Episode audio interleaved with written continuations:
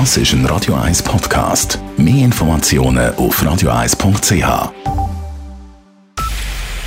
Es ist 9 Uhr. Radio 1, der Tag in 3 Minuten. Mit der Elena Wagen. Die Weltgesundheitsorganisation WHO hat wegen des Coronavirus den internationalen Gesundheitsnotstand ausgerufen.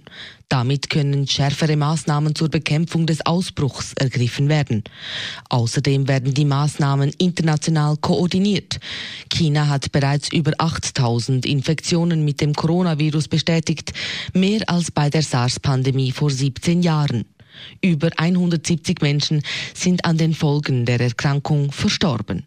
Derweil melden die Kantone Zürich und Schaffhausen, dass sie gut vorbereitet sind auf die Erkrankung, die in China erstmals aufgetaucht ist.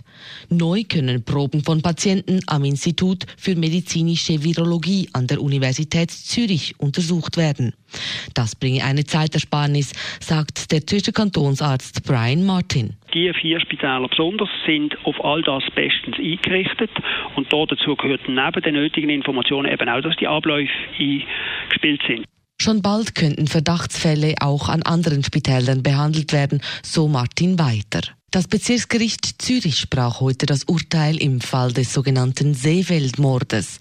Der Hauptangeklagte 27-jährige Tobias K. kassiert wegen Mordes eine Freiheitsstrafe von 20 Jahren, dazu eine Geldstrafe. Sein Komplize, ein 39-jähriger Litauer, wurde wegen Anstiftung zum Mord verurteilt. Er muss 16,5 Jahre ins Gefängnis. Von einer Verwahrung wird in beiden Fällen abgesehen, entgegen der Forderung der Staatsanwaltschaft. Diese forderte für beide Täter eine lebenslange Haftstrafe mit anschließender Verwahrung. Das Urteil kann noch ans Zürcher Obergericht weitergezogen werden. Der Schweizer Geheimdienst steht in der Kritik. Er soll wesentlich mehr Daten gehortet haben als erlaubt.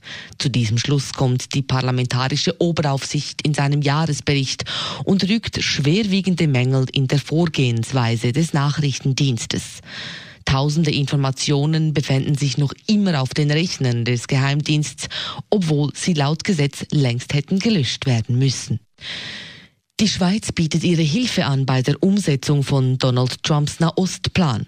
Dieser will einen teilautonomen Palästinenserstaat ohne die israelischen Siedlungen im Westjordanland. Außenminister Ignazio Cassis will den zerstrittenen Ländern einen neutralen Verhandlungsgrund stellen und lädt die Palästinenser und Israel dazu ein, in Genf zusammen an einen Tisch zu sitzen. Weiter arbeitet der Bundesrat eine umfassende Nahoststrategie aus. Die Details daraus werden in der zweiten Jahreshälfte bekannt. Roger Federer ist an den Australian Open im Halbfinal gescheitert.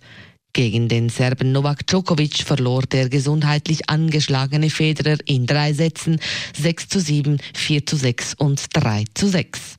Wegen der Verletzung habe er sich von Anfang an nicht allzu große Chancen ausgerechnet, so Federer an der Medienkonferenz. Ich konnte lange an ihm dranbleiben eigentlich und war trotzdem schade dann irgendwann mit der Zeit, dass die eben die Chancen nicht mehr so groß waren wie am Anfang natürlich auch. Aber es wäre ja auch sonst schwierig geworden, ganz ehrlich, oder? Äh, unter den Bedingungen, weil er, er ist momentan wieder super drauf und hat super Form gezeigt, auch wieder heute. Trotzdem sei er über alles gesehen mit seiner Leistung bei den Australian Open zufrieden.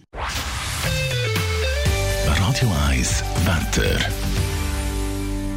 In der Nacht bleibt es an vielen Orten noch bewölkt und regnerisch. Morgen Morgen gibt es dann zuerst da und dort noch ein paar letzte Regentropfen.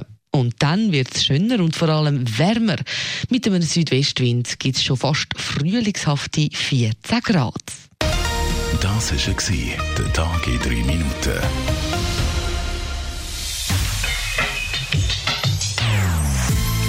Non-Stop Music auf Radio 1. Die besten Songs von allen Zeiten. Non-Stop. Radio 1.